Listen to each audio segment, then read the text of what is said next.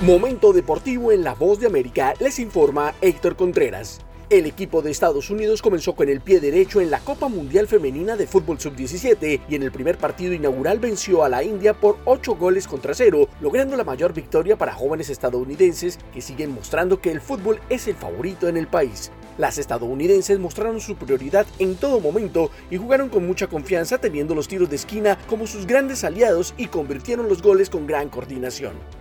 En tanto, la Liga Nacional de Fútbol Americano no dio a los funcionarios una directiva para enfatizar las sanciones por rudeza en el juego luego de la conmoción cerebral del mariscal de campo de los Dolphins, Tua Tagovailoa, pero anticiparon que el tema se discutirá en la próxima semana cuando los propietarios de la NFL se reúnan en Nueva York. La información de la agencia de noticias de Associated Press dice que las conversaciones son internas y parece que la liga no planea hacer ningún cambio en las reglas en medio de la indignación por las dos llamadas disputadas en la semana quinta.